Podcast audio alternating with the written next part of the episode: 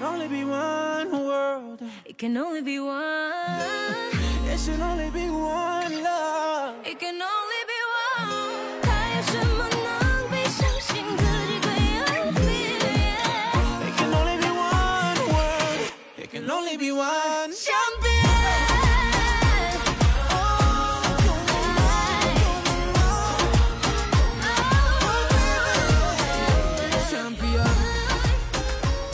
大家好，我是 Jerry，这里是胡说八道。今天又是我们的一期番外篇啊。前两天这个刚刚结束的这个最近最热点的一个事情，就是男篮世界杯，对不对？我们之前也聊过一期篮球的话题了，当时是 NBA 在打总决赛嘛，对吧？呃，胡说八道这期也拖更了，我们就是特意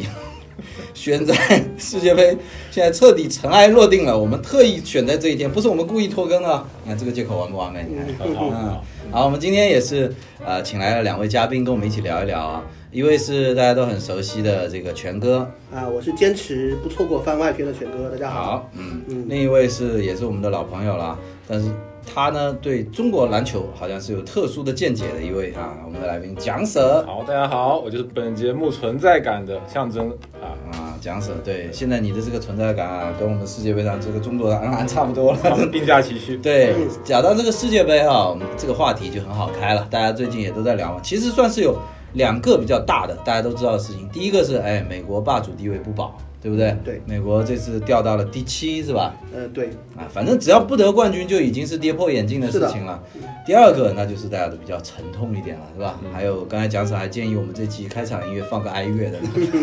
就是我们中国男篮啊，真的是惨啊！真的没有想过我们有一天中国男篮会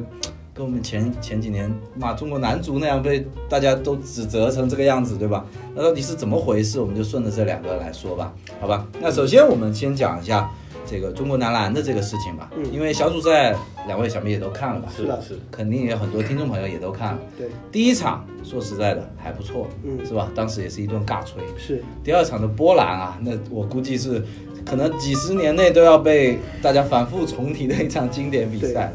呃，最后的时刻，我们在各种有机会的情况下，由于主动性的这个犯错误，发生一些匪夷所思的情况，导致了这个段子式的输掉了这场比赛，然后之后就一蹶不振，一落千丈。第三场也就输掉了小组里头本来就很难啃的一个对手。对那现在我们就干脆连奥运会的这个资格赛都门，对，对门票都已经很悬很悬了，理论上还存在可能嘛，对吧？要去打落选赛，但仅仅是理论上了。对，因为那边都是等于说都是更凶的上家之犬了，都大家都落下来了，那就拼得更狠，这个就更难打了，对吧？所以说这次大家都很失望，因为在这个世界杯我们也不说远的吧，就呃零八年奥运的时候，我们还是世界的前八，对不对？八强，对，八强，然后在亚洲，我们一直是篮球还是算是我们的骄傲，对不对对？对，呃，这这两年呢，又有一些篮球明星说在我们也都比较熟悉，像易建联就比较老牌了，像周琦去过火箭队，对吧？对，嗯，这个郭艾伦啊，顶着一个亚洲第一控卫的这个名，而且是我们亚洲的代言这个国际一线品牌啊，乔丹有专属的这个签名配色的这个第一人。但是结果这次真的是让很多人失望。你们觉得这个理由有没有什么比较直观的原因呢？就是如果让我来说，就是球员本身的话，这支中国队，我觉得是技术问题大于战术问题，嗯，就是个人能力还是有不足。在国际赛场上就体现的比较明显。刚刚说到的郭艾伦，在 CBA 联赛中其实是发挥的相当好的哦，啊，他在辽宁队也是顶梁柱的作用，是，也是打出了很漂亮全民数据。那为什么在这次世界杯上就为人诟病？嗯，有两场比赛是近乎是零分的进账。对对对，我从比赛的观感来说，我是觉得他是有一点有一些个人技术的缺失，嗯在 CBA 联赛中是属于还是能碾压嗯。呃同级别对手的，嗯。但是到了世界杯比赛上呢，就是对方队员如果能用一些针对性的防守，嗯，比方说郭艾伦在突破过程中习惯用一个大幅度的转身，就是很像马刺的帕克以前早期的球风嘛，没错。但是郭艾伦这个人有一个特点，你如果仔细观察他在世界杯的比赛中，他转陀螺通常都只是往单方向转的，就是从右手持球手，手转到左侧，对，对方防守队员在可能呃适应了你的一两次这种进攻方式后，他就会有意识的调整他的防守方向。这个时候，郭艾伦还屡屡的使用同一种方式进攻，那想当然的很很容易在进攻方式上就会受阻。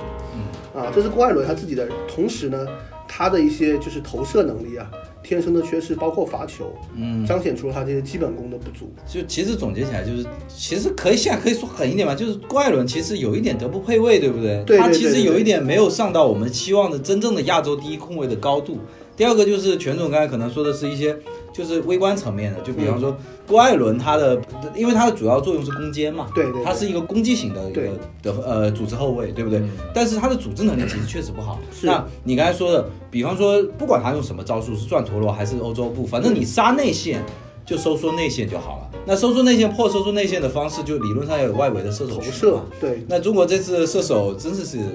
很糟糕，对吧？是，我是觉得，比如说你讲男篮，那我们就是先讲比赛嘛。那你先讲比赛，你就因为男篮问题太多了，各方面就无从说起。那就讲到世界杯，那我们就肯定讲到这个教练的安排。嗯对，先讲战术打法安排。嗯那我们就是说李楠的这个用人带了这个三后卫，比如因为比赛就是在那个翟小川没上的情况下，经常打三后卫。但是你这个三后卫就是明显这么防守上面就是很吃力。嗯那你缺乏一个调整的能力，包括像那个就是周琦的发球，嗯那因为教练的临场指挥，我觉得以中国的这个国内来讲，这个算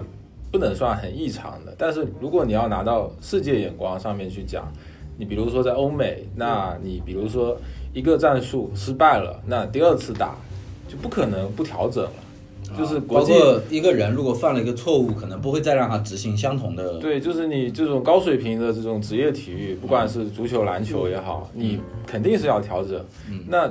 可能我们这个 CBA 啊看习惯了，就是这种东西好像大家不会觉得很怎么样，但是你到国际，我觉得就是不可能的。你现在主要是在批评这个李楠指导的对这个而且临场能力。对我，我对这个李楠指导这个临场指挥，我是有很多看法，包括打哦波波兰兰波兰波兰第二场他就有个黑人后卫，嗯黑人后卫那个投篮命中率非常高，在外线。那这种时候，你要么你就是比如说你打个什么三二联防啊，或者是你安排一个 这么专业。你安排一个这个防守能力强，嗯那个或者说你身高比较高的球员去限制他，是也没有。那直到说郭艾伦犯规危机上了孙明辉，因为孙明辉他就是防守见长一个球员，嗯那孙明辉上场以后反而限制住这个对这个波兰的这个黑人的后卫。那你说的这个，对你说的这个有被动的，因为是你主教练自己主动去是调的。因为这打过球，我们也知道，就是射手最怕什么，就是投顺了。对。你不能让一个人把这个，因为其实篮球就是肌肉记忆，所以所有体育运动其实就是肌肉记忆，他的肌肉记忆已经顺掉了，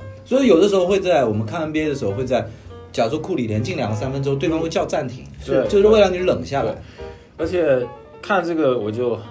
联想到以前嘛，就是有一届比赛，我忘有点记不太清楚是奥运会啊还是世锦赛，就是当时打法国嘛，嗯法国有一个投手叫李高多，嗯，那场比赛李高多好像投了七个还是哦，那很多几个三分球，嗯。嗯，那中国队一直没有调整，就是啊。一直让他投，就是可能打法有稍微变一变，但是就没有专门去限制这个投手。其实我觉得哈，就是大家很多人在这次失利之后哈，纷纷把矛头最最多的指向两个人，其实是三个人，李楠、周琦和郭艾伦。嗯。那李楠作为总教练，肯定是他身上是有一部分责任的。嗯是，但是我觉得有一句话说的很好，嗯。中国队了失利了，都怪李楠；嗯，美国队失利了，大家都替波波惋惜，对，都说哎呀，波波好可惜啊，带了一支这样的美国队。难道波波、科尔和老 K 教练嗯。带出了这样的精华的一个教练组，带出了一个世界杯仅得到第七名的美国队嗯嗯嗯，嗯就是合理的吗？没有人责怪他们吗？因为其实因为他那因为们已经证明过自己的执教能力了，而且这次美国队的人当然不是一线，一看不可能拿冠军，是吗？因为你其他队太强了。我就比如说零八年，早知道早点录我跟你讲，比如说零八年，零八年那个我记得很清楚吧，就是美国是半决赛还是决赛打西班牙嘛？嗯，打西班牙那时候就是卢比奥，然后大小加索尔嘛，对那场就打非常焦灼。我我看过的这个 FIBA 的比赛里面，嗯我觉得是巅峰对决，嗯就是最世界最高水平。嗯。那那场大概大概是打到第三节还是第四节吧，就是嗯。美国领先有点大了，嗯。那这个比赛才算是结束了。但是这个比赛里面，你就可以看到说，这个西班牙球员不管是整体还是这个个人的这个能力啊，嗯。已经给美国非常大的压力。就是你美国不派第一流巨星，你拿不到冠军的。零八年那可是梦八，那是梦一之后后算是最强的。最强的因为我记得有一个球，我印象非常深，就是卢比奥，因为就是那场比赛，卢比奥已经单打了几个了，然后当时是刚好是轮转到科比去防，嗯，科比大家也知道他的这个比赛态度，嗯。对。已经是整个人重心已经降到不能再再低了，嗯。就在这个弧顶一防一防卢比奥，嗯。然后卢比奥一个是很大幅度的那个假动作，就直接摆脱进去，但是后来好像投篮没进，这个是很 这个镜头很像卢比奥这个这个镜头我印象就非常深刻，就是那还不如我们的那个谁、啊？对，不如我们的那个陈江陈江华呀。对啊，陈江华一过三，嗯，哎，我们先不聊美国啊，我们先不聊美国，还没还是回到刚才的问题。就是讲讲死了刚才是说，就是我们的教练组的这个临场执教能力，这个当然也是个槽点。对。对。那你们能不能举一个例子，比方说我们的哪一支球队或者哪一个教练曾经可以作为我们的模板，我们至少可以回溯嘛？什么样的一个教练，他的临场执教能力是好的？嗯我觉得可能针对不同时期的国家队配置有不同的教练，比方说在姚明参加的国家队里，嗯那这样的国家队教练，姚明的参加的国家队那几届基本都是外教，嗯有银狐哈里斯，嗯还有尤纳斯嗯对。然后像这样的教练呢，他们可能在球员中没有什么威信，嗯，但是有姚明帮他们在在更衣室交给姚明做，嗯对他们只需要提出战术策策划。那到了姚明退役之后呢，可能易建联的性格不太适合做一个个更衣室领袖。对对对，然后到了二零一五年的时候，有一位龚鲁明教练嗯走马上任，那个时候是男篮一个更黑暗的时期。就是如果论输的队伍的话，那一次中国男篮是输给了中国台北，呃是是输给了中国台北。你如果要论就是比赛输给了对手的话，那个时候可能比现在还要再惨一点。是，但是龚路明教练他在就是中国篮球圈里很有威望，嗯可能他的战术风格不如有一些外教啊，或者像李楠这样年轻教练那么先进，嗯但是他可以压得住年轻球员。龚路明教练的有一些访谈视频我也有看，我还真是觉得就是说，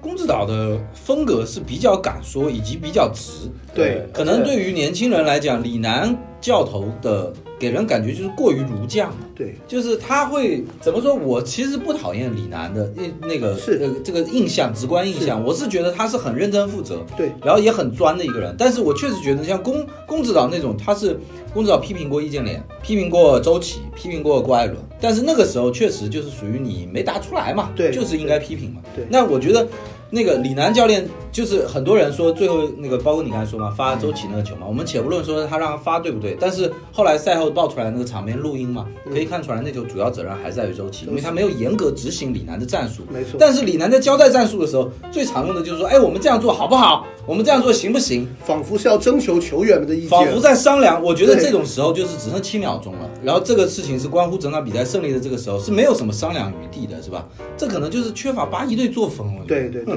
我觉得讲到周琦啊，因为因为这个男篮槽点太多，因为因为问题太多。比如说这个周琦，你讲到周琦，就包括我们的一个送球员出国打球这个问题，嗯我觉得整个方向就不对。你让中国球员去打 NBA，嗯，我就先不讲这个身体条件嘛，就是你甚至包括阿联，已经是中国球员里面身材顶级，这个运动能力，没错，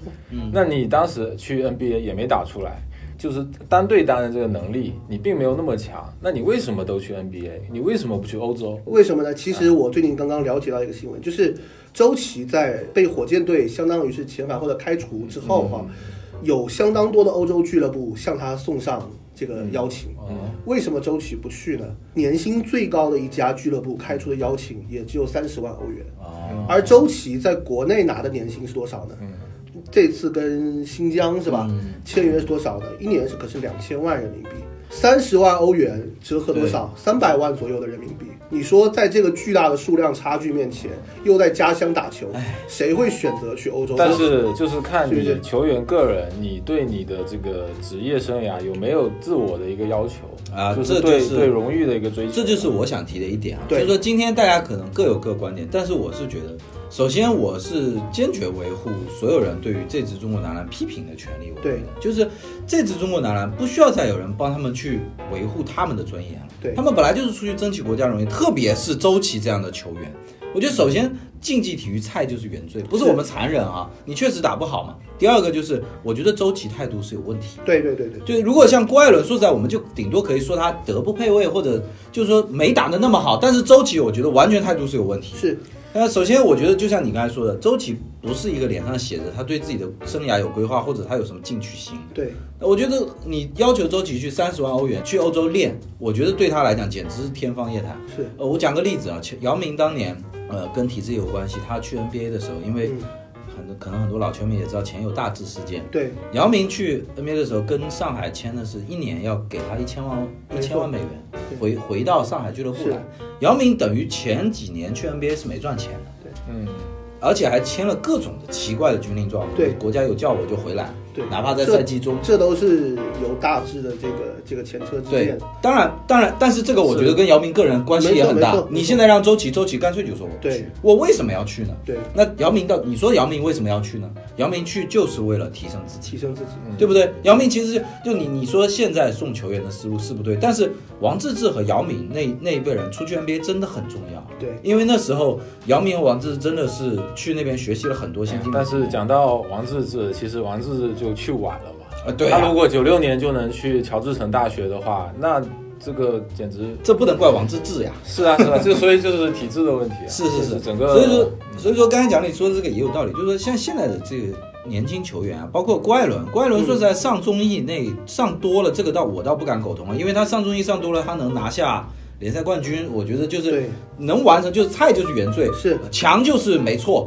我觉得是这样子，。但是现在拍拍电影呢。对对对，但是现在暴露出来你菜了，对那我觉得就可以说了，就是郭艾伦也一样，就是你可以花更多的时间，稍微磨练一下你的短板。他是一个短板如此明显的球员，对不对？对他的组织能力和他的投射能力就亟待开发，为什么还是其实我觉得就是现在国内球员他的这个提升能力其实就很有限了，因为我们国内联赛虽然我看的不多啊，嗯这个我如果讲的不对，大家可以批评。就是我觉得国内联赛现在主要就是外外援主打，对啊外援主打，就是比如说到了这个要紧的时候，包括最后时刻，包括要这个拼拼的时刻，都是外援控球。那国内球员就是一个陪衬。那你这种环境下，我们这国内球员，你说怎么提升水平？那俱乐部他又有成绩压力，那我大家都在请高水平的外援，我如果不用，我如果不用黑人，我用我们的这个国内球员，那你其实一打一，讲白了没有优势。这个哈，其实是一个就是怎么说，是一个很矛盾的地方。你如果不请外援，那这个联赛的水准呢更要下降。嗯如果你就维持全华班，你看像呃？像日本，如果你还维持像就是全八一这种水平哈，那其实就是在一个温室里打球，那水平应该也是不会得到提高。就是你如果完全杜绝外援呢，可能这个联赛的水准对我刚才就会想问，那。那假如说蒋婶你说的这个，就是现在主要联赛在操练外援，等于说嘛，就是是他们既没有提升动力，也没有提升空间的话，那你觉得这个问题怎么解决？整个体制要改了，就是因为我们国家原来就是这个举国体制，嗯就是体校体育啊，就对这样简简单来讲就体校体育。那我觉得现在就是到了要向这个呃学校体育、俱乐部体育和专业化管理这个模式去改了，就是嗯整体的改，包括男篮、男足都是这样子，不然你的这个水平就是提升不上去。嗯，你的那个选材面就还是这么窄。那你选材面窄的情况下，你就是这么些人，他们其实不太有动力去提升提高就水平。就算选到 CBA 了啊，对面对一些黑人，他也发现啊，那个外头天太大了，那你没没办法。比如说呃，比如说，因为最近也有很多球迷批评姚明嘛，那我觉得这其实没什么道理，因为姚明就是在他能力所及范围内，已经尽量给国内球员创造更多的这个哎自己挑大梁打比赛的机会了，是就是红蓝队嘛。哎，说到这个的话，就扯到第二个，就是我我刚才说的，就是批评球员或者批评教练，我觉得这个权利是有的。但是对于姚主席，我觉得我们真的应该于情于公于私都应该网开一面。为什么？首先，姚明真的在做一些，就包括刚刚才讲你说的，姚明做了很多实事啊，在上任之后。第二个就是这个姚明也勇于承担嘛，勇于担当嘛。第第三个就是说这件这件事情，中中国男篮现在面对的所有问题，其实是积习，不是姚明带来的。是而姚明做出的改变可能并不是那么快的。那一个官员，首先我们都知道官本位，官本位，一个官员要让他做超出自己任期的事情，本身就是一件巨大的勇气。对在这种时候，我们应该给他这个土壤。第三个就是于私来讲，我觉得姚明真的是太合适当篮球主席了。对，真的，姚明这种人物，中国真的太难出来了。他是一个师德都那么好的人，而且我觉得这个姚明能够担他现在这个位置，我已经很感谢这个我们国家这个体育主管部门。也在进步嘛，大环境也在进步嘛，在进步再再加上就是你说你说像出个姚明，真的是于中国人真的是三生有幸很。幸运的你看，他是一个有世界级应荣誉的一个中国的运动员，真的是太牛逼了。那个 NBA 的名人名人堂堂，这个是真的是莫大荣誉。然后就正因为他有这样的光环，他又抱着一颗要做实事的心，他可以摒弃很多阻力，当然还有是吧？但是他已经能够比别人，摒弃很多的阻力。而且姚明他也有这个志向，对是包括他运转这些俱乐部啊，各方面公司啊，对，所以说碰上一个有能力，正好他又有志向的一个人，你说我们 我们作为民间的这个土壤，还不给他更更高更好的一些这个空间的话，我觉得这是不对的。所以说我我听到有一些人喊李楠下课，首先我就有点刺耳。为什么？因为所有体育运动在一出问题的时候，大家就喊一个名字下课比较齐嘛，我觉得是这样子。所以说大家都喊主教练。那李楠下课，你要喊你就喊吧，但是喊姚明下课，我觉得真是毫无道理。对对真的是毫无道理。这件事情真的跟姚主席没什么太大关系，而且，呃，顺着刚才讲你讲到的，嗯就是姚明做的，除了这个呃体体教分离，体教分离他他尽量能够把它融合起来之外，嗯还有一个就是，呃，权总前两天跟我有聊天，有聊到说，呃，CBA 现在也开始搞选秀了，是的对？，对，实际上我们都知道 NBA 可以这样子，呃，长盛不衰的原因，很重要原因就是篮球这条通路被打通了。是就是黑人孩子和有天赋的人上升到可以赚钱、可以养家，然后再可以为国家争取荣誉，这一条通路很顺。那现在 CBA 也在打通这条路，但是权总那天又跟我讲到，第一年的选秀是完全轮空的，对对不对？二零一八年那一届选秀，就是没有一个俱乐部选中任何一名球员，这个就很尴尬了，对不对？因为美国有一种说法，只要你是金子，你是绝对不会被埋没的。对，只要你有这个能力，你哪怕是打了一场接球，哎哪怕是在就是乡村的小路间展现了一下你的运球技哎，术，是的，被路过的一个球探看中，马上回来向你递这就是。伯乐多，千里马就好找。对那中国的话，很多方面也都没有。像蒋里，你有玩过 FM 吗？就是呃足球经理嘛。是那个足球经理，我觉得完全那个数据库就是专业级的，对那是要多少那个欧洲的足球传统，就跟是是可能跟美国的篮球土壤人口他很多那个个欧洲的低级别球队，他就参考这个来找。真的是是就是包从一个游戏我们就可以看出来，欧洲人对于足球的热情，真的学校踢场野球就有旁边就有球探可以发掘。对，在美国篮球也这样，那中国没有，你怎么选秀？对对对，就是我我觉得就是包括比如说呃体育迷，不管足球还是篮球吧，就大家就经常聊啊，我说我们中国十几亿人口啊，嗯怎么就选不出五个人呢怎么就选不出十一个人呢一个人呢嗯？我觉得就是选不出来。是的，为什么你这个你这个体制就是就是选不出来？对，因为你你没有好好选。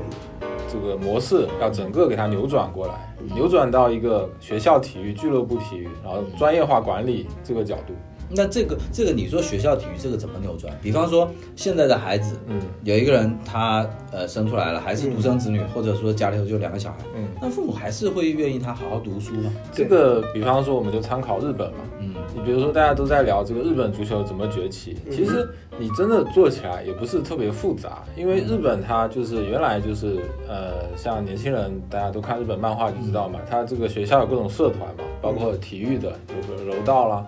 棒球啊、足球、篮球，那它就是每个学校都有这个。呃，学校老师就是教练。那比如说你本身是一个喜欢足球的孩子或者篮球，那你就去报足球社、篮球社。那他们就是日本的足协，他就会组织这个教练员的培训，但是每个学校，当然其中会有这个强校弱校的分别嘛。比如说你一个地区嗯，可能两三所小学就是以中学就是以足球见长，那抓好这个基层的教练员的培训，然后你就是组织好比赛，嗯。比如说一个县的这个小学生的大神代赛。传线嘛，对对对对，啊就是这种体制，然后包括全国大赛，因为你看日本的这个，比如说小学足球，它这个水平就非就非常高，嗯。就非常高。那你就是在这种，哎，那你先等一下啊。那比方说，在中国也有这样子，但是家长不让你去。我我刚也想说这个，我我觉得现在已经不存在这个问题，现在是很多，就包括我们福州，其实是一个没有足球传统的一个地区。我们现在福州的很多家长都非常乐于让小朋友去学足球，哎，我告诉你，这个可能你有误会，因为因为我你你不作为兴趣是你不是爱好和父母嘛。谋生啊，对，因为你不是父母对对对，对我告诉你啊，嗯你看到的那些父母可能支持小孩去的，是因为现在私立小学需要一门特长。特长，嗯 对，就中国中国很多家长的思路是非常直的，是。就是 非常简单的一个利益挂钩。这个它其实是这样，就是说，因为原来的这个中国的体制，就是说年纪很小就要进体校，对。那你进了体校，就是说你等于就是文化课就是课就缺失了对。对，那你包括你这样的运动员，包括你到了十几岁，比如说你。进市队、省队省队，这个当中你任何一个环节，或者说你有伤病，那你这个人运动生涯就断了。那你这个时候你的文化课又不行，对。那就是而且而且这里面还有一个很重要的问题，就是为什么我们老是觉得说中国队到了场上很紧张，嗯就老是说很紧张，打强队也紧张，打弱队也紧张。对对对，为什么？因为他没有一个这个，他不是一个正常的一个运动员、运动家的这个哦生成的。接受过相应的文化，你比方说欧美，欧美他的这些这些运动员，他都是从小心理辅导的，呃，他有精神上的他有一个运动员比较健全的人格。嗯，啊。啊，就是他如果运动不行，他也可以这个退到其他的方向，哦或者说我打不了顶级也级，是啊。我，打不了顶级比赛，我还有次次一级的嘛，嗯。半职业的嘛，就是他不至于说这个东西失败了，他整个人生就整个人生坍塌，就他没有这种压力。其实很奇怪哈，在我们国家现在哈，之前被视为洪水猛兽的东西，体育还没有被视为洪水猛兽，嗯，只是家长们可能很难接受自己的孩子去从从事让体育是一个中产阶级的家庭，很难接受。如果有一天孩子跟父母建议说，我以后想靠打篮球或者是踢足球作为一辈子的职业。谋，生，很难想象家长会同意。中国是这样子，中国它有一个冲击。首先，我们建国的时候就倡导全民健身，对对所以说体育一直是何止洪水猛兽，体育一直是一件很健康、很阳光的事情。我刚才想说的洪水猛兽是什么呢？之前被视作洪水猛兽的电子游戏反而现在是在各大高校里都开设了游戏的专业的课程，是就是很多家长也都会去支持自己的孩子以游戏作为这谋生的手段。对我刚才说的也是这个意思，就是说我们从建国开始不是倡导全民健身嘛，然后体育这个事情就导致什么呢？就是我们当时条件又没有到人人都可以真的去从事体育，就导致我们中国的体育观看人口是可能非常多，对，然后呢从事人口又非常少，少然后后来那后来的话又跟全民健身一起提的有四化建设，嗯，就是学好数理化，走遍天下都不怕。就那时候强强制提高这个理工科的这个地位，我们中国人也有一种理工科崇拜嘛，也就是文化崇拜。其实又觉得就是说做那个就是做知识方面的事情是地位比较高的，是有这种传统。那这种冲击之下，就你说电子游戏是破这个局，为什么呢？就是因为电子游戏门槛太低了。就大家不需要任何号召，人人都在大学生宿舍，就每个人都是参与者。所以说口号喊的再多，或者观看人口再多，其实没有参与。这种氛围都是虚的，你知道吗？都是泡沫，你就得去打去。原来我们国家那个这个体育，它这个举国体制，它嗯这个当时早期的一个出发点，就是为了提振这个民族自豪感，因为当时我们国家比较落后嘛，是的各方面。对那你就是说，为了这个也是增加大家自信嘛，就是我们在人种上面，我们在民族上面，嗯就是我们要有呃世界冠军、奥运冠军。对的那我们要争这个奥运会金牌榜的第一。所以说排球在我们国家的地位那么高嘛，因为当时做做出过很大对对，贡献。包括乒乓球嘛。是对，就比如说中国的男篮、男足，搞不好可不可以？我觉啊得也没有问题。哎，这个观点我这两天也在网上。我觉得也没有问题，因为其实我们国家发展到现在，我们已经不需要从我们可以体育上面获得这个，我们可以拼马云嘛。足足篮球哈，嗯你说行政体育搞到现在，已经证明你这条路走下去就是搞不起来。按目前的，那你能不能转换一个思路，就是真的从一个呃群众体育的角度出发来做？而且我觉得，如果是从这个学校体育、俱乐部体育的角度来做，嗯，其实呃政府不用投入太多。是你包括足协、篮协，你只要抓好青少年培训，抓好这个比赛的组织，抓好国家队的这个建设，你就够了，你就不需要再投入很多的资金去到这个青少年培养。而且你这个青少年培养，讲白了，你培养不出目前第一流很难，第一流的运动员。我我觉得，我觉得那个什么讲舍这个观点，我前两天也在网上看到，就是说曾经我们是。呃，需要这个体育来彰显嘛？那现在你就是你，首先我们作为民众，确实要有一个细高一层的这个自我要求，叫做允许体育可能不那么强，就是所谓大球可能不那么强。这个跟我们刚才前面讲的相反啊，就是说，就是你们没争到荣誉，我们就可以骂你们。当然你可以骂，但是就是不要跟天塌了一样。反而就是像你刚才说的，像电子竞技，国家从来没有举国体制过吧？是没有小孩子办电子竞技校吧？对但是就是各自老板出资搞俱乐部嘛，对，然后民间的这个优秀选手太多了，因为都是网吧那些少年，是吧？结果反而真的真的就是这样子，然后就是怀真的叫做怀着一颗什么什么梦，然后结果就打出来了，哎，搞排位搞出来，而且星探真的很多，就跟你刚才说的那个。呃，篮球的那种星探星探，在那个我们就就讲讲撸啊撸举例嘛，撸啊撸你打上了铂金，真的就有职业队来签你了，对，真的，哎，这样子反而压力小，就是你要让真正对这个运动有兴趣的人来做、来做这个来做这个事对对情。包括比如说，为什么每一届都在骂中国队没有篮板，嗯，是吧？前场篮板也没有，后场篮板也没有，是，就是你球员对这个球没有饥渴。哦因为我前几年有一次我看这个央视的一个篮球节目，就是当时有个嘉宾是谁我忘了，嗯。他就讲了一个事情，他就是说，呃，他有一次跟那个中国男篮去美国，也是那个比赛嘛，就打一系列比赛，然后他到了一个场馆，就是有一个场馆的工作人员嗯。找他聊天，就是我看你们中国队，我就觉得很奇怪，就是那个那个美国人他就说，因为我们在这个场地，我看到的就是我们当地的球队啊。大家来了，就是可能教练没来，就是大家就会球拿了运一运啊，打一打。嗯。但是我看你们中国队的球员，教练没来，就就坐在那儿，哦，就坐在那儿。不喜欢这颗球，对，不就是说，他就问你们的球员到底爱不爱这个运动，啊，对就这样一个问题。这个其实是这样哈，就是周琦啊，他本人也在一个采访中表达过啊，可能是他说的话也是无心也好，他说我个子长这么高，只能打篮球，不打球还能怎么办？所以说说明这人智商也不咋地。这种话你能不能藏在心里别说？我 其实是不反对你把打球视作一个工作的。当然了，呃我们国家有一名很著名的篮球运动员刘玉栋，刘师长，嗯是牛逼啊那个，非常牛逼吧，没有问题吧？嗯对但是他是离开篮球场就再也不想踢篮球，嗯，他是真的也就是把篮球视为工作，但是他尽职尽责的完成好自己的本哎职，工作。你视为工作，你要像刘师长这种工作态度，没错他要完成好甚至超额完成工作任务。刘师长他只要走上场，刘师长为了这份工作，去这叫轻伤不下火线啊，劳模级的这个干工作。但是这里面就有个问题，就是说你这样的运动员，你本身对对球的饥渴，包括对你这个运动本质上的热爱，你去跟欧美队打，你先天已经输掉了。也是对，你先天包括巴特也是嘛，巴特当时就是在北京念的小学，但当时因为小学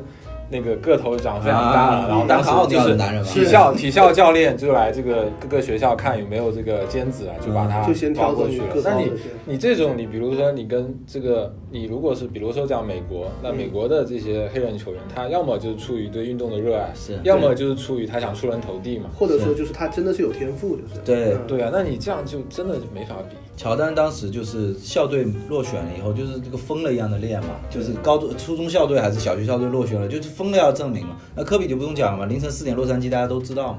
然后呃，Magic Johnson 就是魔术师约翰逊，嗯，最著名的就是睡觉都抱着篮球嘛，上学的时候运球过小树林。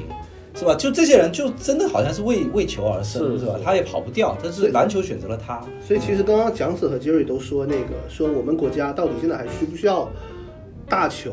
的成绩来鼓舞国民？嗯，其实就是可能不需要成绩来鼓舞国民，但是我们国家现在大球呢已经跟某些产业啊联系的是非常非常深了。呃，有一篇报道说，就是在中国男篮输给尼日利亚那个晚上，有很多球迷，腾讯的收视率啊，嗯就已经一路往下了。但其实世界杯还在进行，哦后面还有阿根廷、西班牙、美国、法国很多精彩的比赛。如果你是一个篮球迷的话，你应该接下去看剩下的比赛。对，但是很对于很多球迷来说，他们的世界杯在那天晚上就结束了，是也可以理解。说明说就是很多人关注这项运动，嗯，最关注的还是国家队的战绩。那是那是，包括现在 CBA 这么红火，嗯，赞助商这么多，门票这么高，球员的收入这么高，为什么呢？归根结底是因为很多赞助商看到了这个篮球这项产业的巨大潜力，才会往里面投入，才会有更好的场馆，才会给球员开更好的工资，才会来吸引更多人来这里打球，包括外援啊之类的。但这些如果你在国家队最后是输得一败涂地，是不是就会减少人对这项产业的关注？那也会让赞助商重新考虑对这个产业投资。你意思是这场这场的世界杯失利其实是就是地震的这个余震还没来，对不对？对对对，很有可能会对未来的就是这些我们国家的看似已经是比较红火的篮球产业，就是带来一定程度的这个。这个方面就是我刚才说，我们要无论如何都要死撑姚主席的对原因。因为姚主席真的他做很多事情，其实是想在我们前面的。我们现在想到这些了，是因为他遮羞布已经扯掉才想到。我看了一篇报道，就前两天刷屏很到那篇文章，叫做什么什么一个蠢人姚明嘛，嗯。啊什么有一篇文章写的也不三大蠢事。啊，对对对，其中有一件事就是他当时不是姚明回国退役以后就接了个中国人寿的那个，就就终身代言嘛，还是对。什么？那个其实也是一笔很高的收入。对。但他现在进入篮协主席以后，他凭个人关系把中国人寿跟整个 CBA 联赛跟篮协这个挂钩起来，就等于自己放弃个人利益，使他成为了一个商业注资。那呃，刚才讲者刚前面有讲说这个小学的培养，其实还有最终的一环，就是你职业联赛一定要有收益，对你得让人家这个这个东西过得好嘛，就能养出一批衣食无忧的人嘛。我觉得这个不用太担心，你就看男足就可以。男足水平这么差，这么多年了，中超也红红火火了，对不对？这么多大集团、大企业都在投钱，不过足球可能怎么说？足球可能在历史积淀上来讲，比中国篮球可能要深。呃，甲 A 联赛甚至包括甲四年开始对甲 B 吧，但是那个时候那些企业可能更更早。那篮球可能真的要姚明在，就像张泉刚才说的，姚明要从中要止住这个，就比方说，很多人假设真的对周琦啊、郭艾伦啊的球场号召力失去信心是之类，这样导致。呃，就是上座率球球馆的上座率下降啊，周边产品的销售下降、啊。对对对，而且而且而且两极分化体现在就是说，现在可能他们只有周琦、郭艾伦这种明星球员能拿到高薪水，对而且就变成越来越独占这份高薪水。那对于这些人来讲，我打的这么差，我也有高薪水，那我就没压力。要我是周琦，我也不怕。是你你们就骂我是了，是你们这帮 loser，我一年拿一千五百万，对是吧？你们有什么好骂着我的？但另一方面就是说。我本来就很讨厌一项运动一定要靠某一个千古奇才才能带起来，这都是虚假繁荣。对，你说你说欧洲，就像你说 NBA 吧，也不是靠一个乔丹就能带起来。那梦一随便你把乔丹去了，照样能参与比赛出来。像现在的 NBA，你说就今年美国队虽然不行，但是现在 NBA 你说勒布朗还是库里，就算他们不来又怎么样？就如果能来，浓眉哥、戴维斯，呃什么的来也能拿到。那中国除了姚明，你说对吧？现在一个易建联，这真的整场就他那个了。就你不能让那种天纵奇才一个人来干这个事情，你得让大家都都得有好果子吃，都得有汤喝，都得有肉吃才行，对吧？说到正好也说到 NBA 了嘛，嗯那就讲讲这个美国这回事吧。就是说实在，美国这次输了，倒是有不少人解气了，因为美国人民跟我们一样水深火热，我们就平衡一点。是 因为他那场输的输法国也是一个笨蛋，场边两次两次界外球发失误，对，重复这个周琦周周呃波兰名将周琦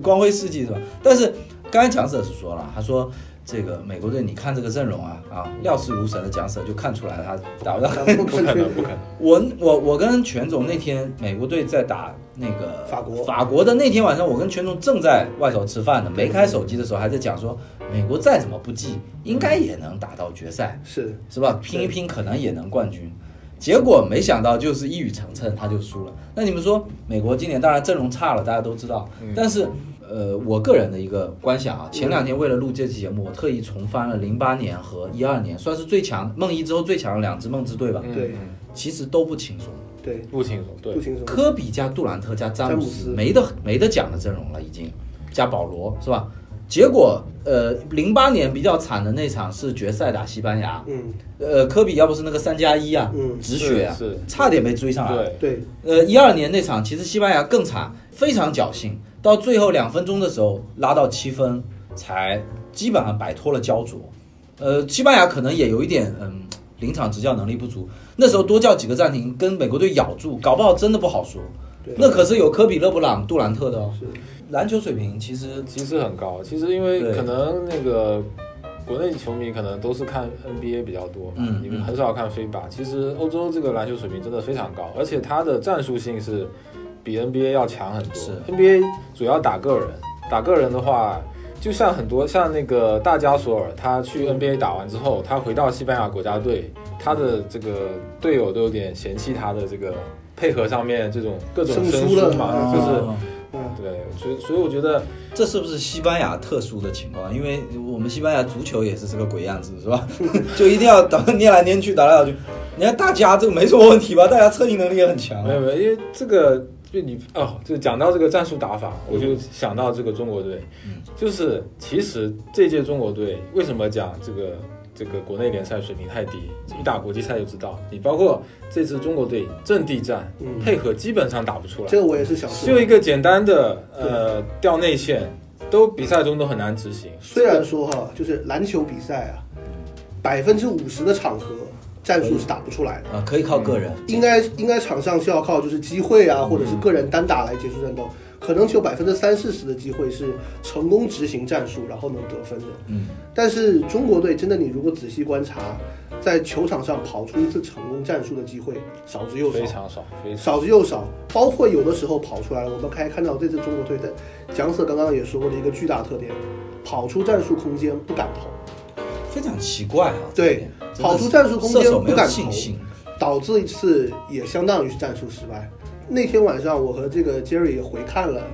零八年那一届中国男篮黄金一代，应该是最强的一届嗯中国男篮的比赛，就是呃那些男中国男篮的一些投篮，包括姚明，嗯他们只要在有空档的地方能接到球，不管是在三分线外还是什么样，他们都勇于去投篮，是的，勇于去投篮。就是姚明当时高位挡拆完了以后不顺下，干脆拉到三分线外来，就是他有做好这个的准备，就是一个中锋可以拉出来投。这个可能也跟当时他有接触过一些欧洲，就在 NBA 已经跟萨博尼斯啊对、小加呃大家都已经交过手。易建联那个时候才二十出头啊，易建联那时候也经常在高位，零八年他也是勇于投压哨，是压哨球。如果对我觉得就很奇怪，就是今年，就是因为又讲回中国男篮了，就是今年是这样子，你就不要说战术的问题了，你从赛后统计看，可以看出这个非常匪夷所思。从我这么多年看篮球的经验，我觉得非常匪夷所思。三分命中率百分之二十几，以及就是前场板输、后场板输的情况下，居然这个投篮占比是五十投里有三十五投是三分，对我都我都没印象他什么时候出手了这么多三分，所以说说明什么？战术全部没打出来，都是浪投。对最后变成没有办法，因为你内线没有办法接到球嘛，只好在外线乱投，我觉得如果真的没射手，那就说明你中国就没射手，就没射手。就没射手。呃，因为这个中国这个阵容呢，那你说呃锋锋线翟小川，那李楠又不上那个斯拉木，其实我觉得斯拉木还是一个可以的球员，他的这个比赛气质我觉得还是比较好。就投射来讲，我觉得这届可能就方硕强一点，嗯，但是你中国的这些这个锋这个后卫球员普遍有个什么问题，就是身高比较矮。对身高比较矮，你就是出手的时候稍微面前有一点人，信心上面天生天生就不足了，天生就不足。我们那天跟全总回看的时候，我们超级怀念一个人物孙悦，对，哇，当年的那个高后卫，我的天，真的好牛逼啊！他他的那个，首先他有一定的投射能力，虽然他也不狂投虽，然他也也有明显短板，他是有明显短板，但是他不触高的啊，就像你刚才说的，他不触他那也是比赛气质比较好。他比较好，而且他他的做任各种动作，嗯。而且他的防守好啊，是。这是你看郭艾伦这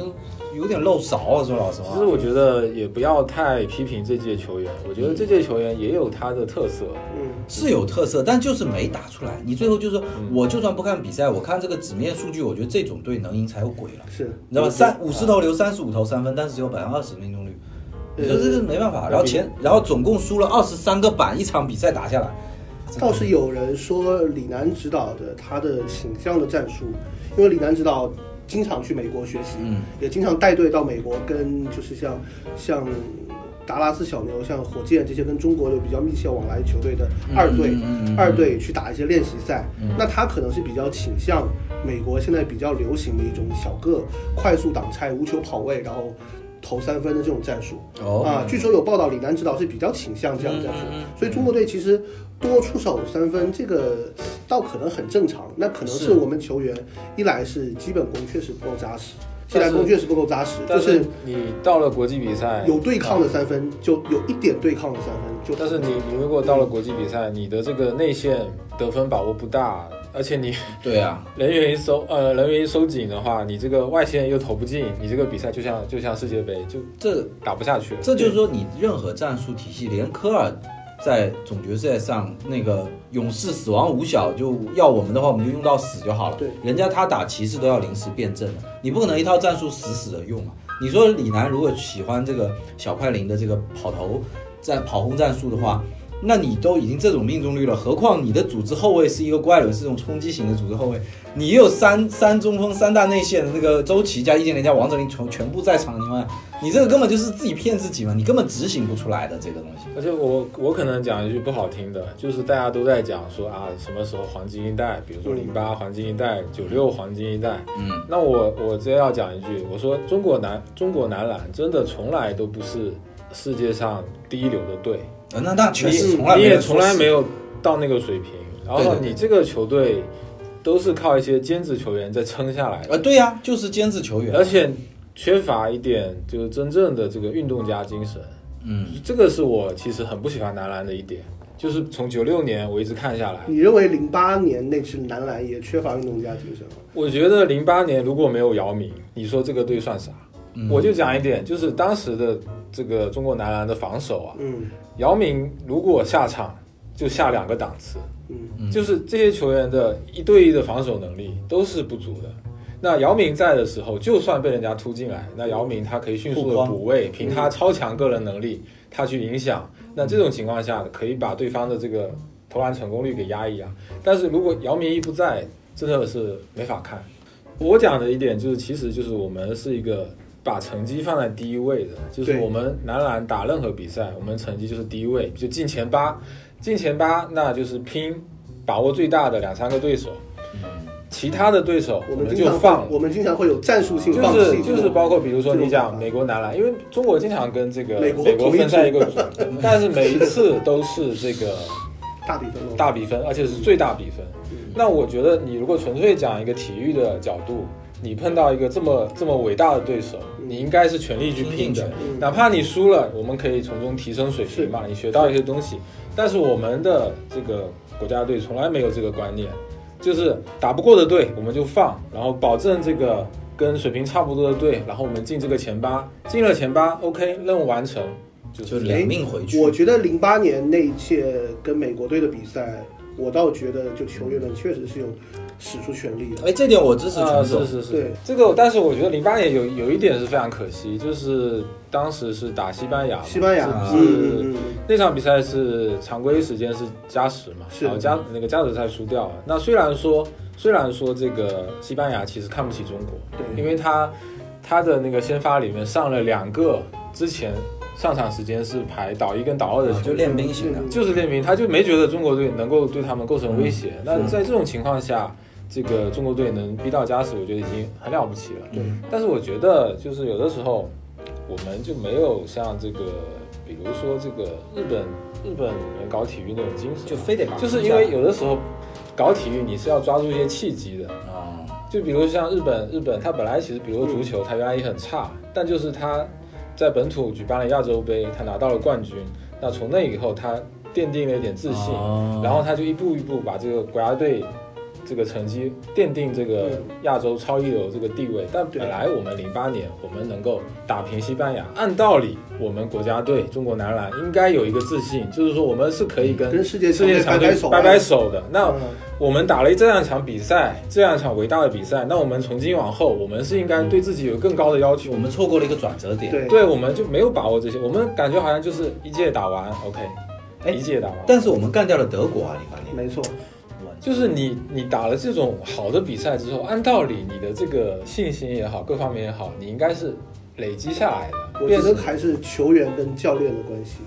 就是零八年那一波人在那届奥运会结束之后，到一二年奥运会基本就所剩无几了。啊，就是姚明也不在了，嗯，大志好像还在，易建联好像还在，易建联在，易建联好像还在，大志好像也还在，教练也换人了。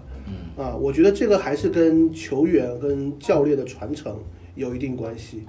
啊，如果就是球员的气质能够，就是中国队可能是没有一个这样的很好的传承。对，嗯，我也是觉得啊，就是你刚才说那个什么，像就是拼搏精神，或者说就是就是就是务虚一点嘛，就不要那么、就是那么领命回去的那种心心态。其实我倒觉得陈江华这那那那一球就很明显看出来，他甚至有点过于人来疯，对，他甚至有点过于喜欢这个跟美国队打比赛。没错。他他那个一过三是他全场进的唯一球，剩下全是失误了。他超想，他有点像年轻的科比，他超想过乔丹那种。对对他，天天单挑科比，根本挑不过。但是但是说实在，这种精神是值得鼓励的，是吧？你你本来就包括甚至比如像波多黎各队，包括像很多的球队，他其实你说他特别强，可能有未见得，但是是他比如说打美国或者打任何强队，他也没有觉得说我就是比你差。是但但是你看我们中国队就很明显，就是好像太强的对手就有点放掉了。就搞体育的还是要有点傲骨，对吧？就一定要放掉自己的。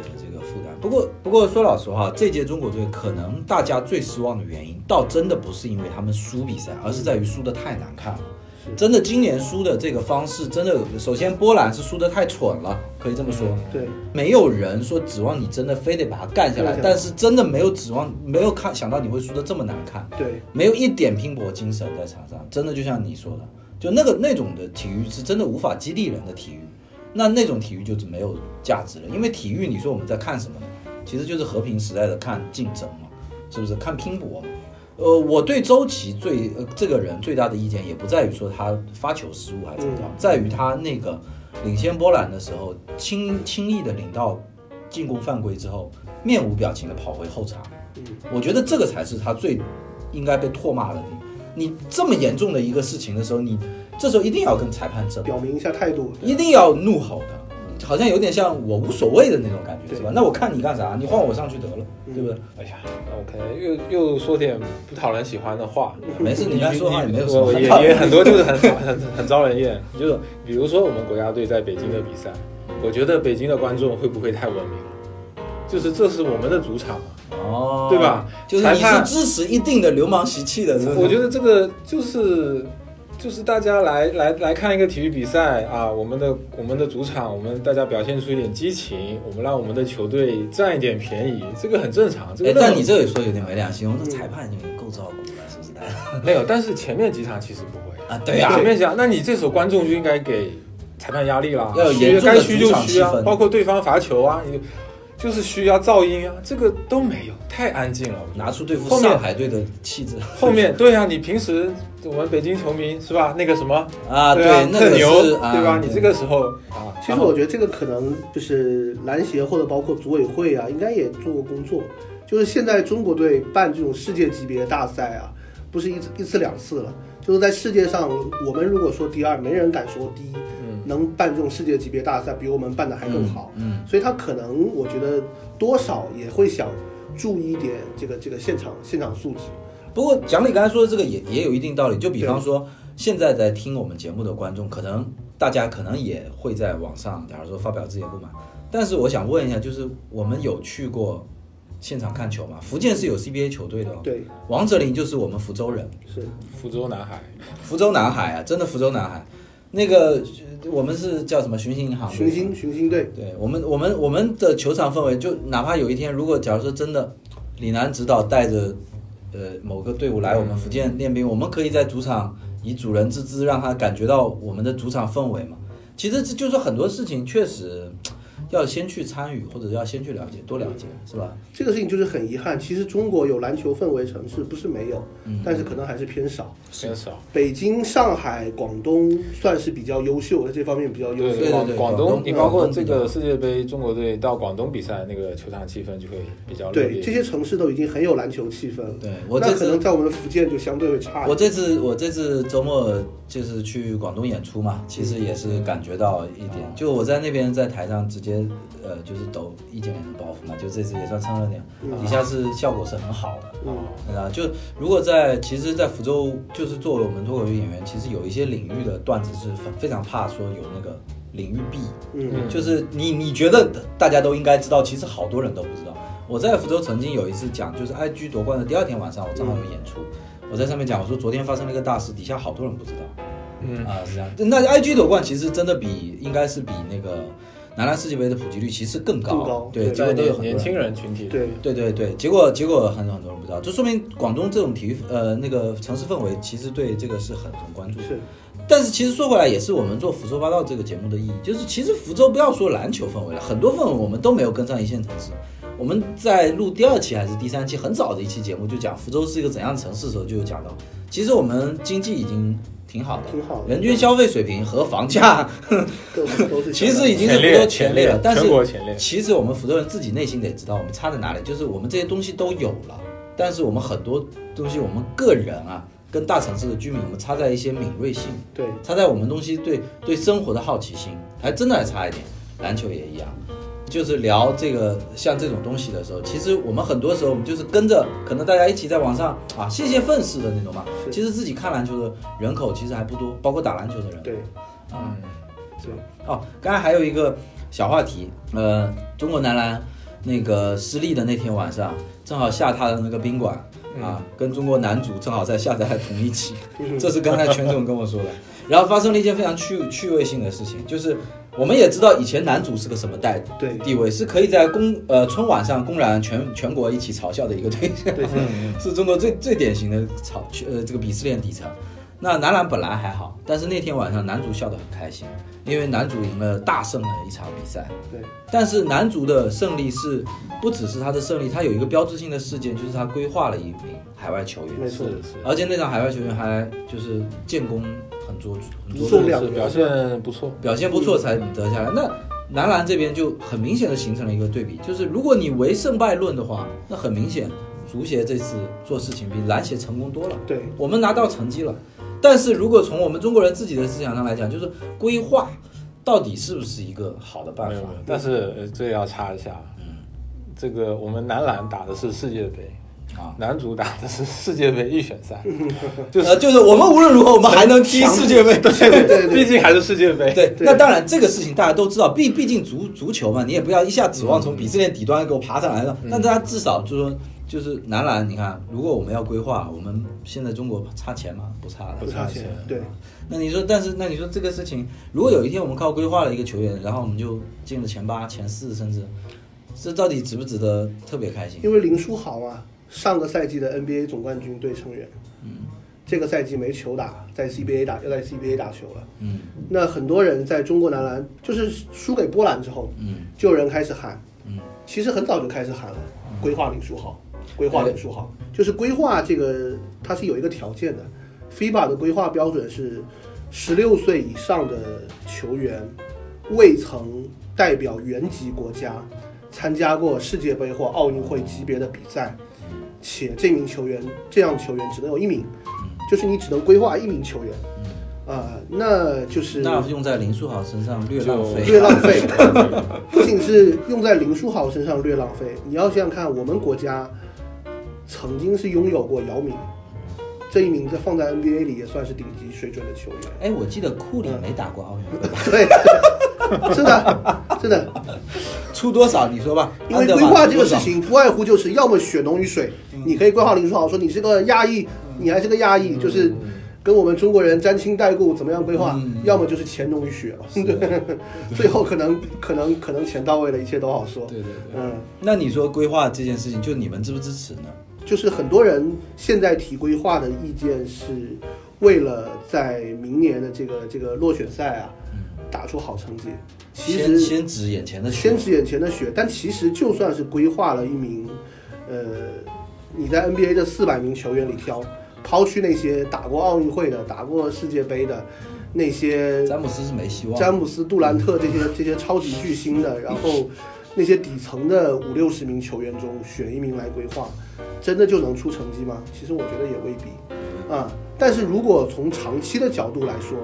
可能如果有一名球员能让他伴随着跟中国队一起成长，也未必不是一个好事。哎，我问一下，你们平时如果有看 CBA 的话，就是马布里呀、嗯马政委啊，嗯对北京这座城市的篮球，我觉得好像真的有提升作用。有，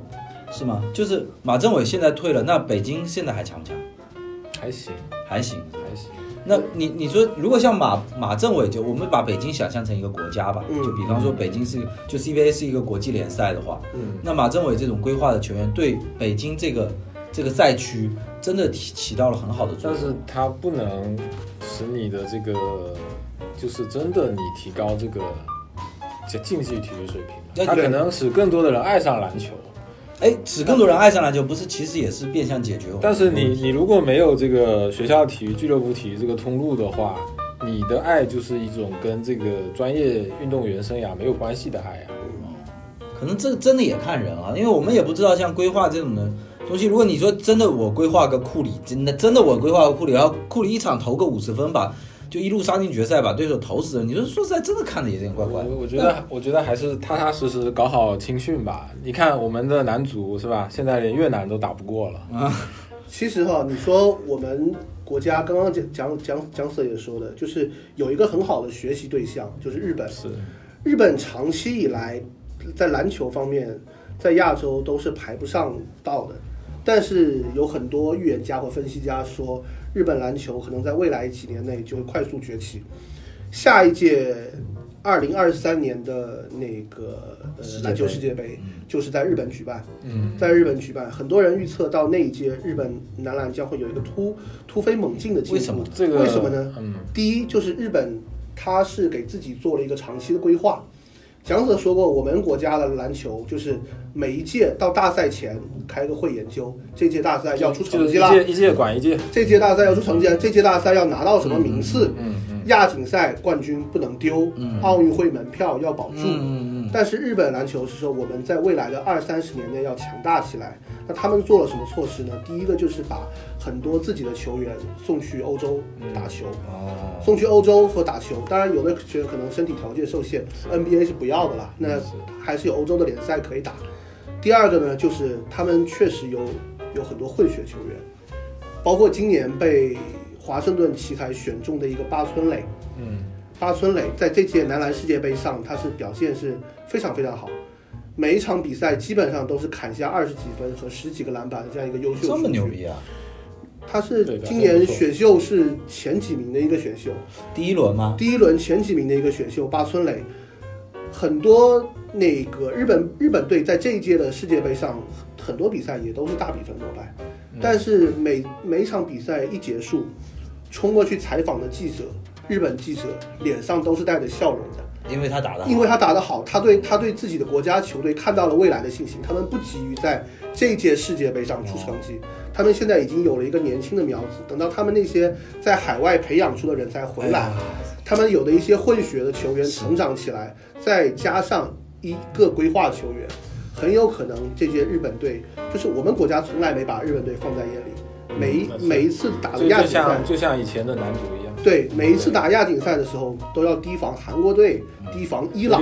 提防伊朗在亚洲就是这这几支球队，可能真的有一天就是日本队突然异军杀出。异军杀出，成长就你刚才说的这个，我我想一下，真的有点可悲。你看我们队里也有一个这样子，每一场二十分十几板的人，但是我们记者真的笑不出来，因为都知道他下一届打不了了。对他是老的，然后最老的一个打得好没有用啊，断档啊。就是其实为什么，比如说像我作为一个球迷，嗯有的时候就很难受，因为日本能做的事情我们都能做，但是我们没没有人去做。是。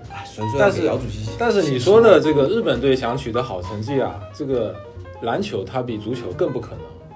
就是其实足球，日本足球到了现在，它已经到它到它极限了，啊，因为它那个人种嘛，人种的问题，包括它人口资源的问题，它已经能培养出一大堆这个技术跟这个欧洲就是差不多的球员，但是它但是有他身体但是他两个位置缺人，一个是这个中锋，嗯一个是中后卫，因为他这个实在身高不够高。对，这个篮球也是这个问题。但是混血还解决不了这种问题嘛？混血比方说，我看像刚刚这八村垒，不管他是身体条件还是身高体重，基本都是 NBA 级别的。但是但是你我们的我们的人种，我们的人种其实也也不是以高见长的呀。对但是我们其实高球员很多，就是你如果要挑高球员，你可以挑很多。就中国反而是有中锋传统的一个对，但是比如说足球也好，篮球也好，但是你要日本去挑，他真的身高就是不够。因为他是什么黑矮人，对，而且你说这个混血，混血毕竟这个数量是有限的。其实日本长期都有混血，原来那个九十年代就有个高桥麦克嘛，就没有八村那么黑，对就是相对他那个可能八村是纯黑人，亚洲的那个血更多。是什么日本人，你这 就是日本想要就是这个国际赛成绩超过中国，这个很难。他可以球员，比如说在技巧上面接近这个，但这个不重要，这个不重要，主要是人家的方向对的。对对他做了很多条路来确保自己在某一年中可能会有一个集中性的收获果实的时刻。我觉得自己能把自己以真化境啊，就是你刚才说的，如果足球日本已经这样子的，没有遗憾嘛，对不对？对对，他已经把他能做的都做到最好。对呀、没有遗憾。因为因为体育，其实我们欣赏的真的不是说要看那块奖牌啊，是我们真的是要看在这个过程中获得愉悦。对这愉悦感就是满足你的心理预期嘛，就是输了也没什么。说实在，要不然就全世界都去崇拜一个冠军就好了。就是就是你说足球，日本足球真的怎么可能拿世界杯冠军？但是你就满足了嘛，你就每一届都打得好嘛就行了嘛，对对，我们？踢出好的足球嘛。对啊，踢出好的足球嘛。所以说我刚才就说这届中国队就最让人失望的，并不是说他怎么怎么糟了，而是在于说，呃，这届男篮场上真的看到一点不美丽，真的。但是我我觉得就是说，不管怎么样，这个我们男篮这一块就是各方面还是比男足好很多。呃，就是底子好很多，嗯就是包括一些现在的这个运作的思路啊，比如说让姚明来做这个主要的负责人，对，因为你你相比之下，就至少他这个篮球这块，基本上他多少都是按这个运动的规律本身在办事情。那你对比足球就非常明显了。那你比如说你的管理人都不是这个内行啊啊，比如之前的这个什么呃严世铎啊，包括就是一些行政官员，或者是蔡振华。蔡振华优不优秀？他当然很优秀，对吧？但是。但是你说他是一个搞乒乓球的，对吧？我不是看不起搞乒乓球的，哎，你这个 我我这个我这个人，我最就是说最我认为很很伟大的球队啊，我觉得有两个，一个是中国乒乓球队，一个是美国女篮，啊就是我觉得就是竞争非常非常激烈，而且我觉得他们的运动员都是有一个就是饥渴，还有一种自我要求。因为讲到篮球嘛，比如说我其实非常爱看美国女篮的比赛，你倒是有途径看，真是。也可以啊，就是国际赛嘛，就奥运会或者世锦赛嘛。然后我觉得美国女篮她们有一个特点，就是说不管是什么对手，或者说我已经领先多少分了，你去看他们的那个运动员的比赛状态毫不留情非常认真，我靠，毫不留情，一点都不跟你客气的。嗯，就是因为他们竞争太激烈了，就是美国打球的女孩子，因为都大多是黑人，是是是，他们就是从小从非常激烈的竞争里面打出来，而且他们还面临一个就是他们的这个职业收入的问题。是是是，对对，远不如 NBA。NBA，对，嗯，对，这个就是我让我觉得就是非常伟大的这个运动这。这就是科比是死也要生个儿子的原因。嗯，对，然后，然后就是说到这个，那你说上一届就是最典型、最典型反映出我们这个男足的这个管理的一个思路的，就是上一届那个世界杯外围赛，那本来就是第一阶段已经快不行了，换了高洪波，换了高洪波，然后小组出线了，打到第二阶段又快不行了，其实已经没有什么出线可能了，基本上就理论上出现可能。那这个时候，就比如按我的按我的想法啊，你就是就就算了吧，我们就抓好一些青训，抓好一些正常工作。结果呢，就是花大价钱请了里皮当主教练，就也也没有用啊，对不对？就是好像就是在走一步，就是走一步算一步那种就是做做一个，就是好像就在做一个政绩一样那是。那我们不跟足球比嘛，就是反正足球大家也都在说嘛，就是可能已经僵化的太久了，就是想舒筋活络太难了。所以篮球现在血还是活的，至少对不对？篮球现在还是有一个好讯号，对就是今天上午啊，就是很多主流媒体都说李楠指导引咎辞职，嗯，到了今天下午，又媒体都报道中国篮协出面辟谣，辟谣说我觉得呢，我个人分析应该是李楠指导真的是辞职了，但是应该是被篮协否否决了。我觉得这是一个好现象，就是他至少坚持不要因为一届的失利就否定一个人。当然，李楠指导肯定本身是有一点有一些问题，但是他应该要给他多一点时间，让他有多一些机会去尝试也好，去带同样一支队伍来看一看能不能出成绩。其实我我我非常支持你这点，就是其实我是一直不太理解，就是为什么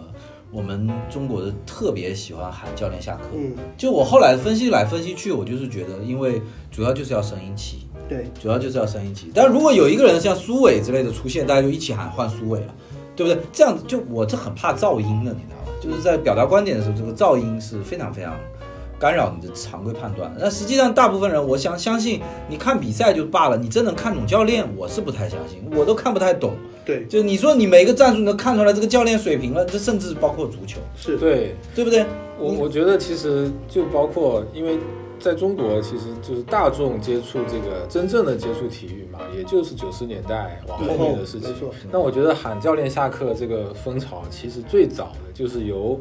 当时这个九十年代有职业球队这些城市的那些城市报纸的记者开始弄起来了。嗯，就是其实你说当时九十年代刚开始搞职业联赛，你任何一家媒体，对吧？你除了足球报，除了体坛周报的记者稍微专业一点，你任何一个城市媒体的记者，你懂足球吗？他只好乱甩锅。他就是乱写，呃，成绩不好啊、成绩不好就就下课，成绩好就夸得天花乱坠的，嗯就是一种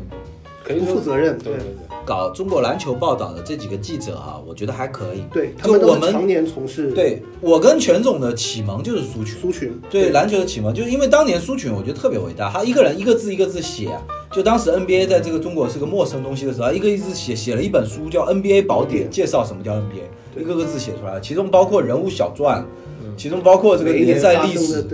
对，包括一些趣事趣闻，哇，我觉得好强。那他是以写史记的态度写一个东西，然后后来苏群现在还在这个做体育相关工作对然后杨毅和这个就是那个王猛，还有那个张卫平，张卫平这些人都是从伴随着中国篮球的普及走过来的人，然后这些人的职业素养什么都还不错，然后再加上就是他们的利益关系不大，还有一个就是说，呃，在民间有一个叫张家伟的，是。那张家伟其实呃看多了就知道，张家伟的球评不是很高深的，他的那个就有一些富人眼光，对但是特别适合，就像你刚才说的，就是可以摒除那些就是没东西写乱写的那些人。张家伟就是分析的，他是分析非常浅的东西，比方说某个球员的这个某个战术没打好，或者这个球员的技术特点就是第一步不够快。对我们他他他分析的那个东西非常的具体，所以说在这种氛围之下，我觉得其实现在至少你去了解篮球和支持篮球的途径其实是蛮多，是对比足球多，我觉得反而是比足球多。因为足球第一个真的噪音太多了，就我是不太喜欢足球，但你现在让我去喜欢足球，首先我喜欢中国足球，我觉得有点丢人，你知道吗？就呃我会觉得，对我会觉得就是我我怎么讲，我就可能身边就是能跟我好好说人话的人不多，对你明白吧？就就是这个这个对这个这个领域真的已经就是真的好好说话现在很难，你知道吧？就是找一个好好说话的人很难。那篮球我觉得是可以的，对就如果你真的想好好跟人讲说，哎，我想了解篮球以及这届世界杯到底怎么样，其实是可以找到这样子途径，不管于公还是于私，是吧？所以说其实土壤还是好的，血液还是火的，没错那再加上有一个，我再多吹一句姚明哈，嗯就姚主席真的是我们中国人的福分。他是从呃业务能力到师德，甚至网传姚主姚主席的智力都很高，智商据说智商测试一百三十六，当然这 这有传奇色彩啊。但我是觉得像这样的一个人来做这样一份工作的话，真的是我们的福分。我相信他真的一一定而且我觉得姚明他是，呃，他是真的有运动家气质的这个球员，相当有这种在足篮球里面就很少，中国的足篮球已经很。少非常的少，甚至我觉得姚明，我个人对姚明的从就我本来也不喜欢大个子球员的，我到时候真的五体投地的喜欢上他，就是因为我看到姚明在 NBA 的情商表现，是。我们就不管他在场上的表现的话，其实美国的华人歧视是非常严重的，这个这我们在中国就可以放开讲，天天那边搞什么黑命贵，其实歧视华人比黑人严重的多。多。但是王呃那个叫什么姚明在 NBA 真的是获得 NBA 球员发自真心的尊重对和球迷发自真心的喜爱，对这个真的是作为一个中国人太难了，真的。然后我是特别喜欢聪明人，我觉得就是嗯他的聪明真的是彻底折服了我。然后最近最圈粉的一个事情是有一个挑事的记者啊拿个话筒说，请找一个人为这次的男篮负责，姚姚主席一秒都没有对不假思索。哎呀，我我我对这些这些记者，我真的是 对对，当然就是没错，这些人都是在做这些，就是说，其实是在耽误这些运动的一些事情，在这，那所以说姚主席呢，你说这个脑子多多令得清啊，真的反应多快啊，真的是，他一下就可以把这些噪噪音全部摒除。你要想打听八卦，你要想让我甩锅，我才不跟你中你这个圈套，就是我嘛，你要怎么着你就来搞我嘛。所以说我们这时候一定不能对他怎么着，不能让他们得逞，好吧？支持姚主席吧这这次这次央视的官方官方媒体着重表扬了两个人，一个就是易建联，呃，不用说，就是男篮这次的最大功臣，还有一个就是姚明，嗯。就是央视带头号召，就是大家支持嗯姚明的工作，挺好嗯挺好所以说姚明的这个主席和他改革之路还会继续下去。嗯是其实易建联和和大志在 NBA 都是有高光表现过的啊。易建联有啊，对，易建联也有啊，易建联长期他打过很长一段时间雄鹿队的主要的轮换。对主要轮换，对，对包括后来就算去了篮网，都有那篇最著名的嘛，是吧？他已重获主教练信任，是是是是，然后大致的话，其实大致是登陆 NBA 的处女战打得最好的中国球员。大致在 NBA 进攻没问题，但是防守没就太太那个了。啊，那是他他天赋是不如姚明，我觉得大志和易建联跟姚明的相差距，主要是在他们这个情商方面，脑子上，跟队友和教练的交流这方面。就是大致就不说了，易建联我们可以看得出来，他可能性格上稍微木讷一点。他接受采访的时候都说他是一个平时没话的人，对，你这样美国人不会喜欢你。是，所以包括很多足球到欧洲也是一样的问题，对，大部分球员都是跟队友没有交流。那这点上就得吹一下李楠指导了，这种年纪的人去学英语是很难的。是，那李楠指导现在一口流利的英文，嗯接受采访还有伦敦腔，像 了不起了不起，了不起，非常了不起。可是请的家教是最顶级的，是吧？这个非常牛逼啊！所以说，我是觉得啊，我们都没有那么专业，像这个场上的一些东西可以评述，像教练组啊，或者像主席这个管理层面的这些事情，那除非涉及，假如说像中国足球有一些腐化的事情可以说，其他事情我觉得让别人去做，因为这样有专业的人嘛，对不对？这我觉得一码归一码，一码归一码就是确实这个李楠教练能用的这人也有限，但我们这个是大环境的问题，但是临场指挥像我们刚说的还是啊，那当然，当然，这个可以说，就这个我们也认同嘛，就是你像像像那个波波啊、科尔啊这种，人家是擅擅长临场指挥的，我们现在应该要学一下这种，不能只当一个政委来使，对不对？其实还是很很很大的冷水，因为中国队可能下一届奥运会，明年这届奥运会可能是基本上是，如果不出意外的话，二零二四年我们了解，以前奥运会门票就是拿到了，你排位，你要亚军，排在前，你就可以参加。所以中国队我们还是比较亚洲冠军，专打。